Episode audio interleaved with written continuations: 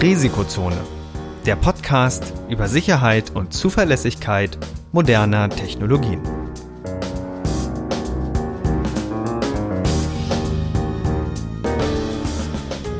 Heute mit Professor Dr. Andreas Noack und Viktor Gaske. Die im Podcast erwähnten Methoden und Werkzeuge für Angriffe dienen ausschließlich dem Bildungszweck zur Verbesserung der IT-Sicherheit. Es wird ausdrücklich angemerkt, dass unter anderem das Ausspähen und Abfangen von Daten sowie die Computersabotage strafbar sind. Unternehmensnennungen dienen, soweit nicht anders angegeben, nur zur Veranschaulichung von Sachverhalten.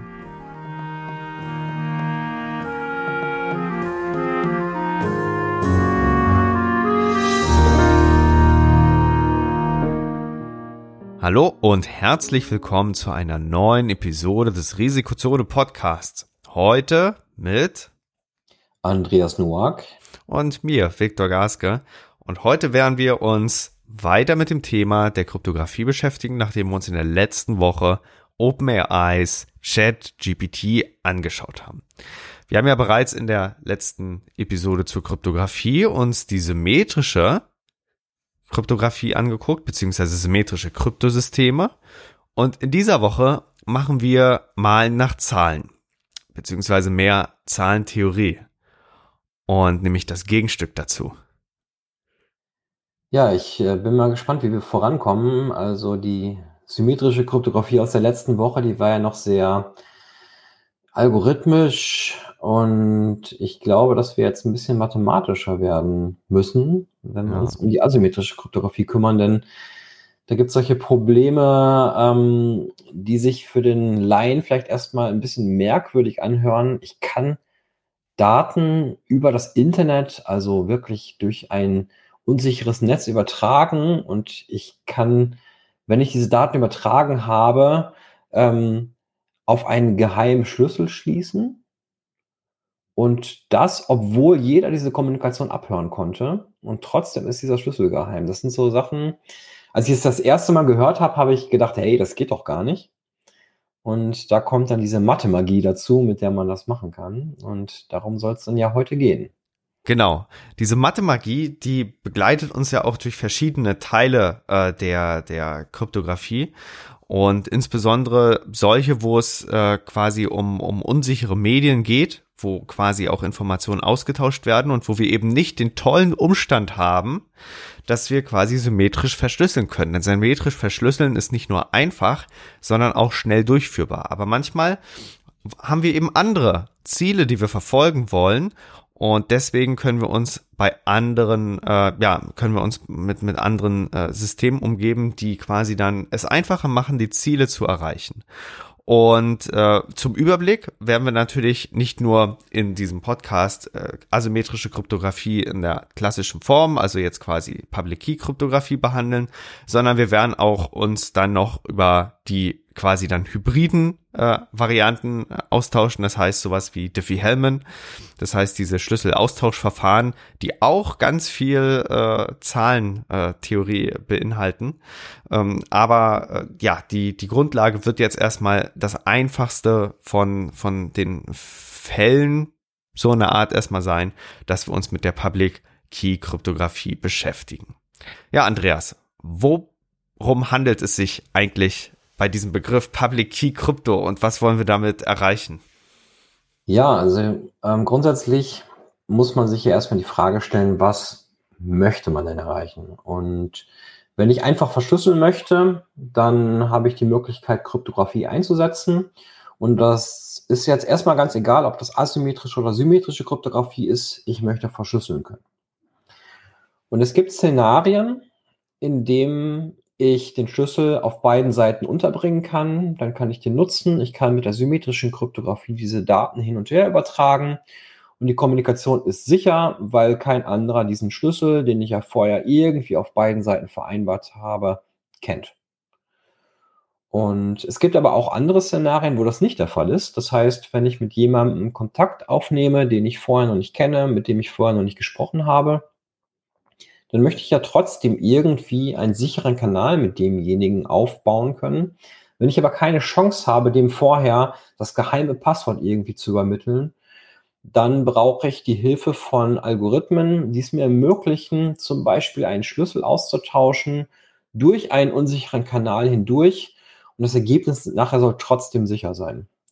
Und das ist äh, die Hauptmotivation für diese asymmetrische Kryptographie, denn das sind Systeme, bei denen ich zum Beispiel mit einem Schlüssel verschlüsseln kann und mit einem dazu anderen passenden Schlüssel entschlüsseln kann.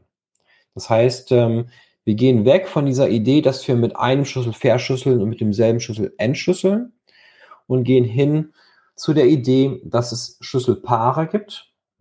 Von diesen Schlüsselpaaren werden wir immer einen Schlüssel öffentlich machen, einen Public Key. Und zu jedem Public Key gehört auch ein Secret Key. Und so wie der Name das schon sagt, oder Private Key, ja, halten wir diesen Teil geheim. Und damit haben wir immer Schlüsselpaare. Und wenn ich dir zum Beispiel was verschlüsseln möchte, dann würde ich deinen allseits bekannten öffentlichen Schlüssel nehmen. Das, dann würde ich die Daten mit diesem öffentlichen Schlüssel von dir verschlüsseln. Und dann bist du der Einzige auf der ganzen Welt, der das wieder entschlüsseln kann, weil ich hoffe, du bist der Einzige, der deinen Private Key hat. Weil ansonsten wärst du wahrscheinlich schon gehackt worden. Ja, das ist eher so Teil der Betriebssicherheit auf jeden Fall, äh, weil das ja auch eine sehr kritische Operation ist, diese Schlüsselerstellung durchzuführen. Aber diese Schlüsselerstellung, die ist auch das, was ähm, jemanden dann beschäftigt, der das Ganze implementieren muss. Ähm, das heißt, da, da möchten wir gleich nochmal ins Detail eingehen. Und äh, ja, wie gesagt, ich fand es auch sehr spannend, als ich es das erste Mal gehört habe, dass, dass es quasi Konzepte gibt, wo man verschlüsseln kann, ohne dass man sich auf einen gemeinsamen Schlüssel eignet, äh, einigt. Denn dadurch wird es quasi entsprechend möglich, dass die Verschlüsselungs- und Entschlüsselungsoperation gedanklich auseinandergezogen wird. Also sonst müsste man sich, also jeder kann über dieses äh, Public Key System, zum Beispiel mit GPG oder eben S-MIME, wie wir es schon natürlich angesprochen haben, äh, einem eine verschlüsselte E-Mail schicken.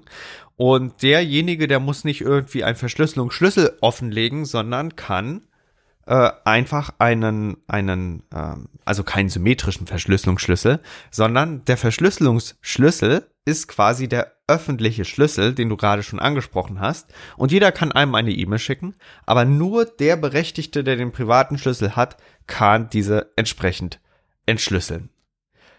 Warum ist das mathematisch möglich? Ja, da, warum ist es mathematisch möglich? Jetzt steigen wir schon richtig tief in die Materie ein.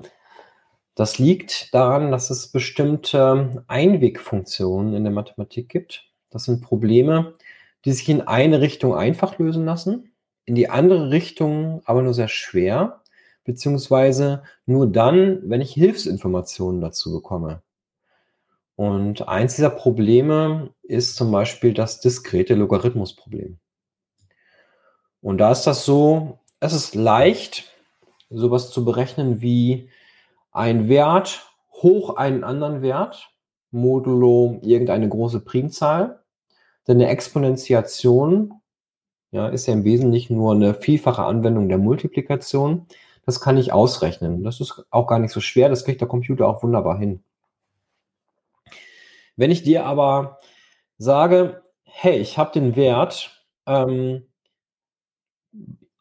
G genommen als Basis, ja, sage ich mal. G ist meine Basis und ich exponentiere den mit einem Ge Geheimwert x.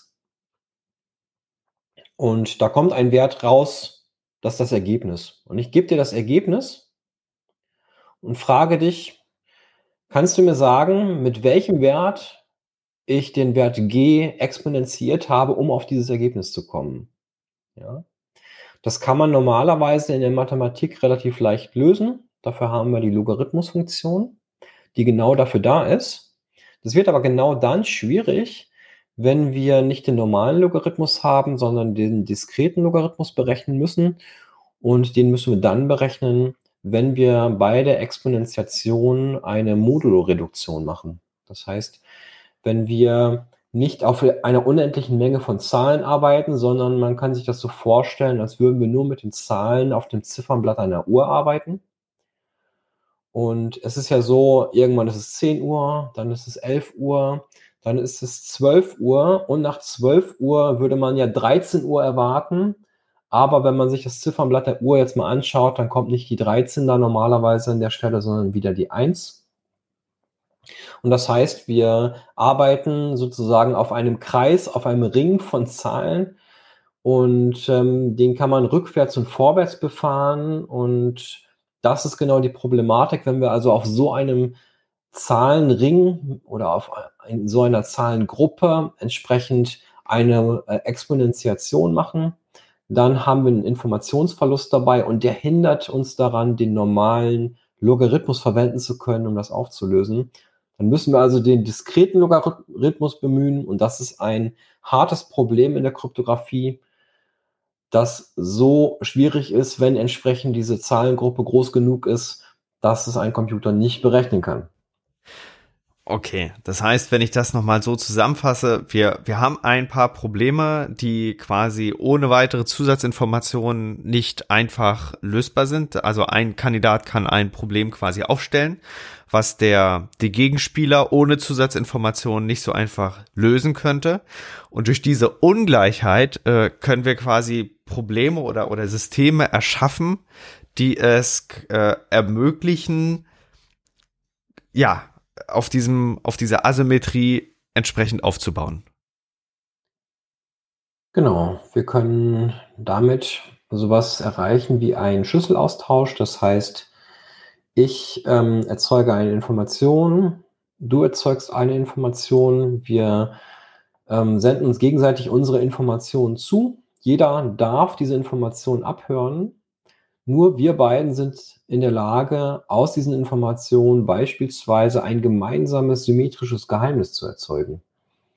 Obwohl trotzdem alle abhören können. Hm, mit, mit, was wollen wir jetzt in eigentlich unserer Podcast-Episode beginnen? Wollen wir, wollen wir zuerst den Diffie-Hellman machen oder zuerst RSA? ähm, also ich glaube, dass man mit dem Diffie-Hellman eigentlich ganz gut die Leute einfangen kann. Okay weil ähm, das tatsächlich so eine Sache ist. Also zumindest ich habe beim ersten Mal, als ich das gesehen habe, ziemlich geguckt und gesagt, hey, das klingt so, als würde es nicht wahr sein. Ähm, das, das, sieht, das sieht einfach zu sehr nach Magie aus. Ja. Und äh, ich glaube, das wäre ein ganz guter Aufhänger. Okay. Das zu nutzen. Wir werden auf jeden Fall ja beide Sachen uns anschauen. Das heißt, äh, natürlich wird diese Public Key Krypto, die, die ja quasi dann ein äh, eigener Teil für sich ist, natürlich auch behandelt. Aber wenn wir jetzt zum Beispiel uns eine konkrete Geschichte angucken, wie sie jetzt in der Praxis eingesetzt wird und eben auch äh, bei TLS äh, zum Einsatz kommt, wenn man sich das entsprechend so konfiguriert, dann äh, ist es natürlich sehr, sehr sinnvoll auch äh, mit dem Diffie-Hellman entsprechend äh, zu beginnen. Und hier geht es nämlich darum, dass wir uns, dass, dass wir es noch also ein bisschen hybrid handhaben. Das heißt, ähm, wir, wir möchten am Ende unseres Verfahrens mit unserem Gegenüber einen gemeinsamen Schlüssel vereinbaren. Und äh, dieser gemeinsame Schlüssel, der muss zuerst ausgehandelt werden. Aber wir können nicht so einfach, wie wir es in den vorherigen äh, Episoden immer vorausgesetzt haben, dem den Schlüssel übergeben, sondern wir müssen das übers Internet machen. Und dieser Diffie-Hellman, der schlägt eben äh, die Brücke äh, zwischen einem klassischen asymmetrischen Verfahren und äh, diesem, ja, der, der Public Key Kryptographie. Wie funktioniert der Diffie-Hellman?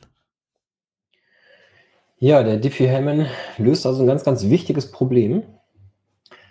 Und das ist der Schlüsselaustausch. Bisher haben wir nämlich keine bessere Möglichkeit gefunden, das so zu tun. Und deswegen müssen wir sozusagen die Kröte schlucken und diese fiese Mathematik bemühen, um genau dieses Problem zu lösen. Wenn wir das nämlich geschafft haben, wenn wir es geschafft haben, uns auf ein gemeinsames Geheimnis zu einigen, dann können wir wieder sowas wie AES oder so nutzen, um normal zu verschlüsseln. Okay, also wie funktioniert das? Ähm, zunächst mal brauchen wir eine große Primzahl.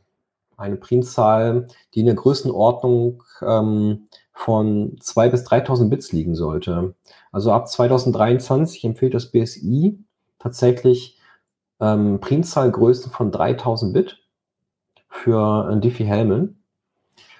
Und ähm, auch für andere Verfahren wie RSA zum Beispiel. Ja, da gilt das mit. Das heißt, der Modulus von RSA soll auch 3000 Bits groß sein, damit es sicher genug ist.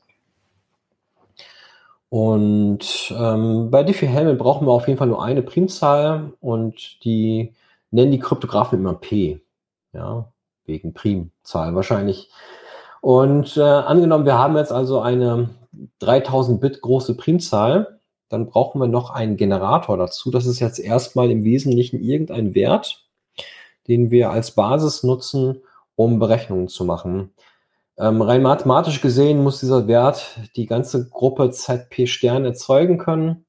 Ähm, das ist jetzt aber erstmal, glaube ich, nicht so besonders wichtig. Wichtig ist im Wesentlichen, dass ich ähm, einen gemeinsamen Wert habe. Ich sag mal, wir nehmen zum Beispiel den Wert 3 als Generator mal einfach an. Mit dem kann man meistens eigentlich ganz gut arbeiten. Und ähm, jetzt machen wir Folgendes. Also wir beiden, wir wollen uns jetzt auf ein gemeinsames Geheimnis einigen. Wir kennen beide die große Primzahl P und diesen Generator G, beispielsweise 3. Und wir machen jetzt Folgendes. Ich denke mir einen zufälligen Schlüssel aus. Und das machst du auch. Ja, ich nenne meinen Schlüssel mal klein a, deiner ist klein v. Ja, das hat so ein bisschen was mit unseren Namen zu tun. Und ähm, äh, wir machen jetzt folgende Operation. Wir berechnen unsere Basis hoch unseren eigenen geheimen Schlüssel. Also ich nehme das kleine a, du nimmst das kleine v, modulo p. Ja. Das ist eine Exponentiation, da kommt ein wahnsinnig großer Wert raus. Würden wir ihn nicht begrenzen auf die, auf die Menge unserer oder auf die Größe unserer Primzahl, das würde äh, wahnsinnig viele Bits haben, wenn wir sowas berechnen. Also 3 hoch eine Zahl, die möglicherweise im Exponenten auch schon 3000 Bits hat oder sowas in der Richtung. Ja. Dann würde also eine wahnsinnig große Zahl rauskommen, aber wir reduzieren sie modulo, das heißt, das Ergebnis ist wieder ungefähr 3000 Bits groß. Jetzt haben wir das beide gemacht. Ähm, in der Kryptographie würden wir jetzt sagen, ähm, mein öffentlicher Schlüssel, der dabei rausgekommen ist, ist das große A, eine 3000 Bits große Zahl und bei dir ist es das große V und diese beiden Zahlen, die werden wir jetzt austauschen. Ich sende dir mein großes A und du sendest mir dein großes V. Und ähm, wenn ich dein großes V bekommen habe, dann mache ich jetzt folgendes. Dein großes V ist ja im Wesentlichen nur G hoch das kleine v. Und ich berechne jetzt das große V ähm, hoch ähm, meinen privaten Schlüssel, also mein, mein kleines a. Das heißt, da steht dann ähm, großes V hoch kleines a oder äh, wenn wir das anders formulieren würden, G hoch a hoch V. Ja, wenn wir die kleinen Buchstaben im Exponenten haben. Und ähm, G hoch a hoch V ist jetzt witzigerweise das gleiche wie G hoch V hoch a. Das heißt, wir haben eine Kommutativität oben im Exponenten. Das heißt, wir können G hoch A mal V oder G hoch V mal A schreiben, beziehungsweise V hoch A oder A hoch V ist das gleiche. Und wenn wir das jetzt modulo reduziert berechnen, dann kommen wir tatsächlich auf die gleiche Zahl. Und jeder, der aber das große A und das große V abgehört hat, was wir vorher im Internet übertragen haben, der kann damit jetzt nicht wirklich viel anfangen, weil ihm fehlt entweder das kleine a oder das kleine v, um auf den Gesamtschlüssel zu kommen, auf den gemeinsamen. Und weil er dieses kleine a und das kleine v nicht hat, sind wir die einzigen, die nachher in der Lage sind, den gemeinsamen Schlüssel zu berechnen. Und das ist im Wesentlichen die Funktionsweise von Diffie-Hellman. Und das könnte man aufbrechen, wenn man jetzt aus dem großen A den Exponenten, das kleine a, das g hoch a, das kleine a im Exponenten, wenn man das wieder extrahieren könnte. Ja. Aber das geht ja nicht, weil wir haben das diskrete Logarithmusproblem. Und das besagt, dass es, wenn wir das Modulo p mit einer ausreichend großen Primzahl machen, dass wir den Exponenten wieder, nicht wieder rekonstruieren können. Denn das ist ein hartes Problem in der Kryptographie. Wow. sehr, sehr spannend auf jeden Fall. Vor allen Dingen, weil das ziemlich doll in die Tiefe geht. Viel Zahlentheorie drin. Und es gibt, es gibt aber ein schönes Beispiel für, für alle die, die an irgendeiner Stelle ähm, jetzt äh, vielleicht überlegt haben, okay, warum wird jetzt der Schritt so oder so gemacht oder oder ne, die die die die das quasi noch mal anschaulich ähm, gerne äh, sehen wollen. Da gibt es ein schönes Beispiel, was diese ganzen Verfahren immer in eine, äh, also analog darstellt. Und dieses diskrete Logarithmusproblem, das kann man zum Beispiel ähnlich verstehen wie Farbmischen. Das heißt, du hast zwei Farben und wenn du die jetzt miteinander mischst, dann ergibt sich eine neue Farbe. Und diese Farbe, aus dieser neuen Farbe kann man nicht mehr so einfach ableiten, was die ursprünglichen Farben waren. Sprich, das Farbmischen, das ist an sich die Exponentiation im diskreten Logarithmusproblem. Und die ist ja schwer umkehrbar. Und jetzt kann man das Verfahren sich dementsprechend so bauen, dass man äh, quasi, dass man quasi, äh, dass wir uns beide erstmal auf eine gemeinsame Farbe einigen, mit der wir loslegen. Zum Beispiel gelb. Dann geht jeder von uns in seinen Bücherschrank oder in seinen Farbschrank und holt sich eine geheime Farbe raus. Das ist der geheime Schlüssel. Und mit dem mischen wir beide unsere Farbe jetzt. Und dann haben wir unterschiedliche Farben. Wir haben mit Gelb angefangen. Du mischst zum Beispiel Orange rein, äh, ich Türkis. Und dann haben wir unterschiedliche Farben, die sich daraus ergeben. Das ist irgendwie beides braun dann, oder? Ja, so, so, so ein leichtes Braun. So, das, das eine wird so leicht bläulich oder, oder das, das andere äh, so, so leicht orange. Und diese Farben, die können wir jetzt, diese Farbtöpfe, die können wir jetzt öffentlich übertragen.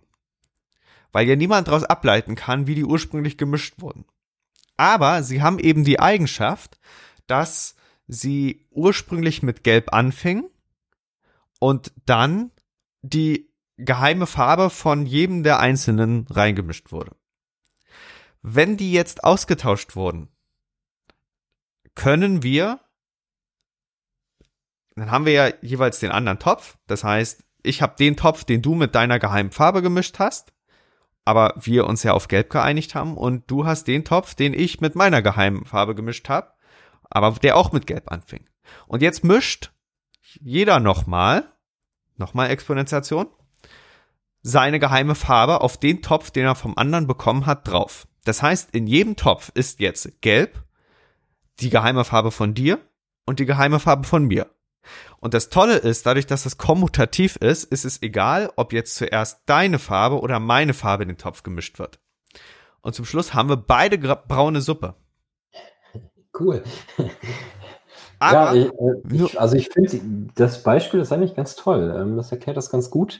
Wenn man natürlich jetzt ins Detail reinguckt, dann ähm, funktioniert das natürlich nicht, das geht natürlich nicht ganz auf, die Idee.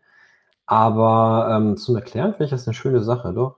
Ja, ja, es ist, es ist immer eine sehr, sehr anschauliche Geschichte, ähm, die, die natürlich an sich Macken hat. Aber die, die, der Punkt ist, dass quasi unser geheime Schlüssel daraus abgeleitet wird, dass wir uns auf einen gemeinsamen Startpunkt einigen, der übrigens öffentlich sein darf. Na, der wird sogar in Protokollen teilweise, wenn ich mich nicht irre, festgelegt.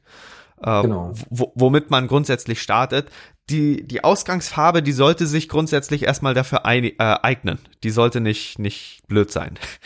Es gibt sogar feste Gruppen von Primzahlen und Generatoren, die öffentlich sind, auf die man dann zurückgreifen kann, um sich eben entsprechend auf einen gemeinsamen Wert zu einigen. Genau. Und ähm, das hat aber erstmal das, mit der Sicherheit hat das erstmal groß nichts zu tun, weil das Entscheidende ist die Frage, ob man das Mischen der Farben rückwärts auflösen kann. Und solange dieses Einwegproblem, was im Grunde äh, quasi sehr, sehr schwer zu lösen ist, äh, solange dieses Problem besteht, können wir dieses Verfahren machen. Das heißt, jeder Schlüssel hat einmal die Ausgangsfarbe und einmal die Geheimnisse von jedem der Kandidaten ähm, beinhaltet oder beinhaltet die und dadurch ist es dann möglich, dass wir uns auf ein gemeinsames Geheimnis einigen können, ohne dass quasi der Schlüssel selbst übertragen wurde. Und vor allen Dingen, das ist auch noch eine spannende Geschichte, der Schlüssel entsteht durch uns gemeinsam. Das heißt, es ist nicht so, dass einer sagt, ich habe hier einen Schlüsselvorschlag, möchtest du den nehmen oder nicht? Sondern wir entwickeln den ja richtig gemeinsam. Und äh, in den kryptografischen Protokollen ist das ja auch eine entscheidende Frage. Genau, da unterscheiden wir zwischen Agreement und Transport. Ähm, und das ist tatsächlich ein wesentlicher Punkt, weil wir haben ja beide die gleiche Basis genommen und dann jeweils unseren eigenen geheimen Schlüssel draufgerechnet, wie auch immer wir das getan haben, also konkret mit einer Exponentiation. Und ähm, damit haben wir also beide einen Anteil am, Erge am Ergebnis. Einen genau. gleichen Anteil am Ergebnis. Genau. Und in der Praxis ergeben sich natürlich ähm, einige Probleme draus, auf die wir zum Abschluss dieser Episode kurz noch eingehen. Aber grundsätzlich äh, haben wir damit eine Technik etabliert, mit der es möglich ist, äh, gemeinsame Geheimnisse zu etablieren. Und das sogar auf eine relativ elegante Art und Weise. Jetzt gibt's allerdings noch zwei Dinge, über die wir reden müssen, wenn wir, wenn wir uns das angucken. Die eine Sache ist, ähm, dass das ja von Parametern abhängt und die andere Sache ist, dass wir natürlich einander wissen müssen, mit wem wir reden. Fangen wir mit der ersten Sache an. Du hattest schon vorhin gesagt, 3000 Bits, 4000 Bits, das darf nicht zu klein sein. Ähm, wir haben natürlich die Herausforderung, dass wenn wir zu kleine Gruppen wählen oder diese Gruppen nicht elegant wählen oder eben vielleicht gegebenenfalls nicht mal eine Primzahl involviert haben, denn die sind ja auch entscheidend, damit dieses, dieses Verfahren, dieses Farbmischen an sich ordentlich funktioniert. Wenn das also nicht gegeben ist, dann ist unser Verfahren, obwohl unser schönes Farbtöpfe mischen an sich ganz nett ist, eigentlich hinfällig. Ähm, was hat's damit auf sich? Also was passiert, wenn wir zum Beispiel zu kleine ZP-Sterngruppen äh, beziehungsweise zu kleine äh, Gruppen wählen? Ja, lass uns doch bei dem Farbtop-Beispiel bleiben. Ähm, das finde ich eigentlich ganz schön. Ich glaube, das ist für jeden total ersichtlich, ähm, wenn wir dieses Spiel mit den Farben spielen und wir haben insgesamt nur drei Farben dass der Angreifer ähm, schon irgendwie in der Lage wäre, abzuschätzen, welche Farbe die einzelnen Leute wohl als privaten Schlüssel sozusagen verwendet haben, wenn es insgesamt nur drei Farben gibt. Ähm, wenn es jetzt allerdings anstatt drei Farben drei Millionen Farben gibt, dann ist das wahrscheinlich schon ein bisschen schwieriger, das Problem. Und ich glaube, das ist genau so analog zu übertragen in die echte Welt mit den Zahlen äh, oder in die mathematische Welt.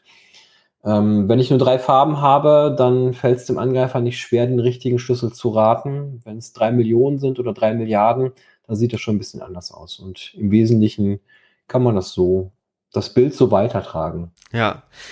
Das heißt, es ist da entscheiden quasi den Empfehlungen äh, vom, von, von den entsprechenden Stellen, die sich dem, damit auskennen. In Deutschland wäre es ja das BSI, in den USA ist es eher die NIST, ähm, die sich entsprechend damit beschäftigen und das standardisieren und beziehungsweise Empfehlungen treffen.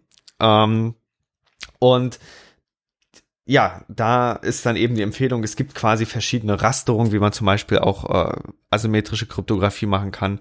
Äh, 2048-Bit, das sind normalerweise auch immer so Zweierpotenzen, die da eingesetzt werden.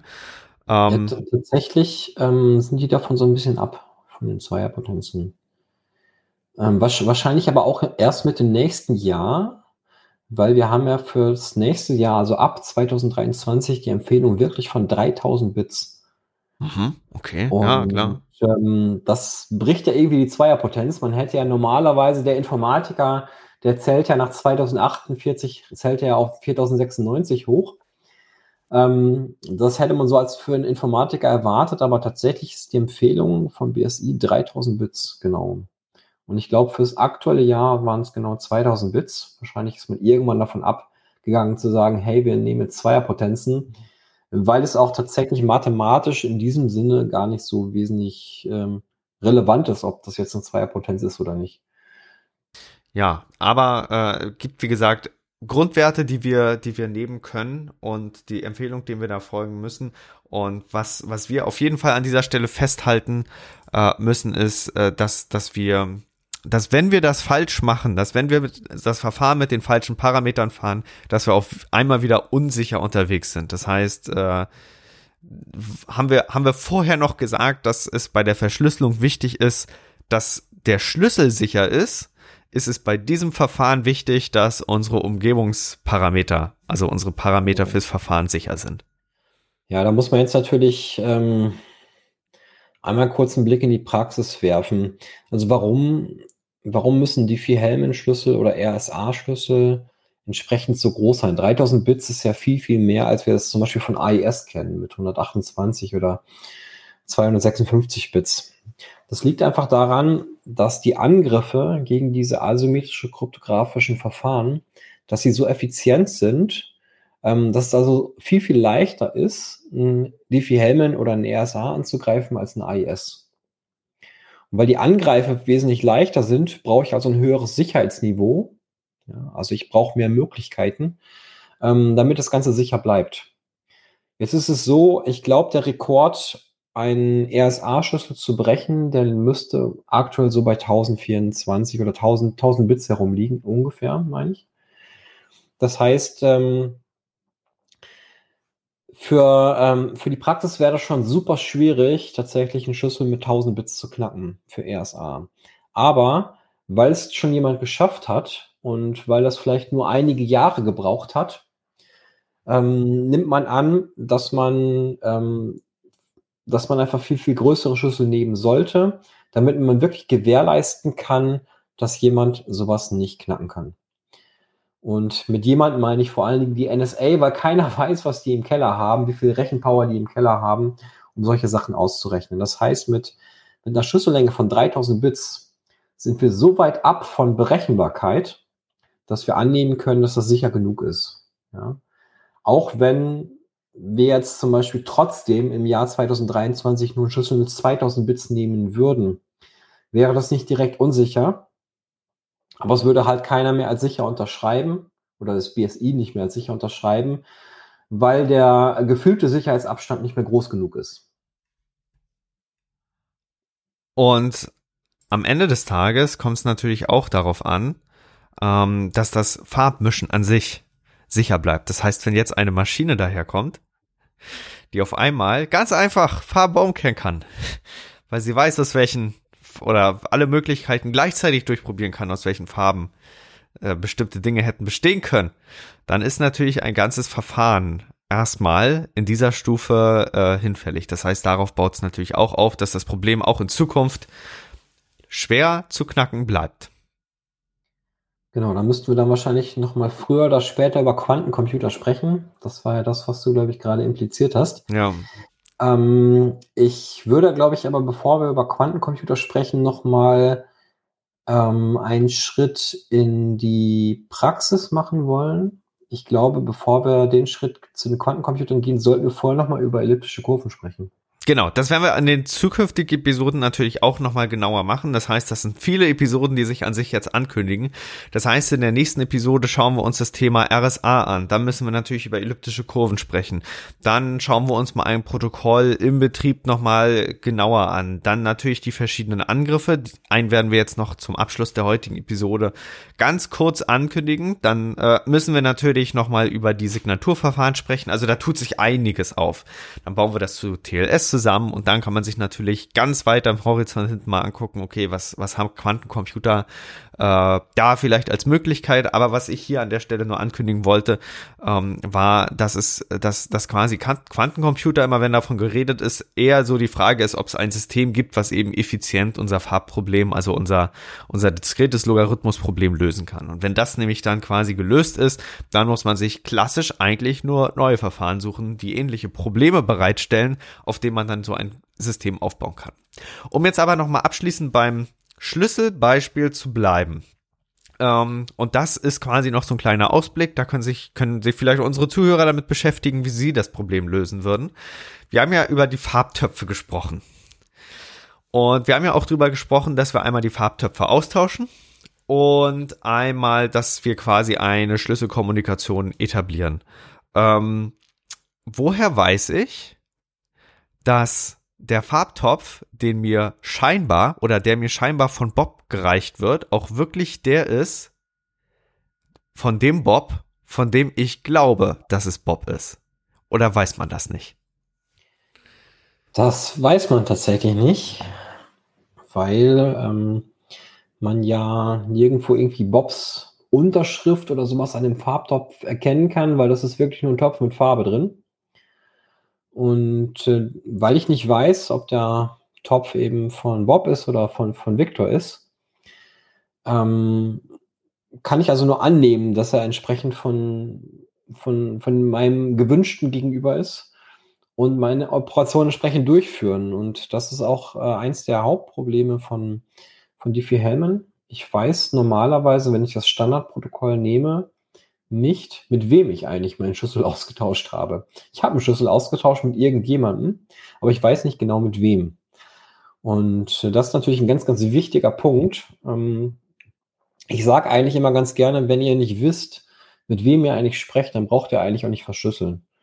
Weil ähm, wenn sich euer Gegenüber wirklich ähm, als irgendwer darstellen könnte, dann kann er entsprechend auch die Kommunikation ähm, ja, belauschen oder modifizieren. Ja, also angenommen, ein praktisches Beispiel wäre so, du möchtest eigentlich mit Bob sprechen, aber ich äh, schieb dir heimlich meinen Farbtopf hin. Du machst also einen Schlüsselaustausch mit mir, obwohl du mit Bob sprechen möchtest.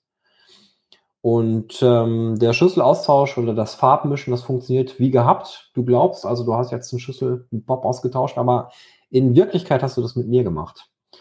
Und jetzt überträgst du mit deiner geheimen Farbe eine geheime Information vermeintlich an Bob, aber die landet bei mir, weil du hast ja mit mir den Schlüssel ausgetauscht.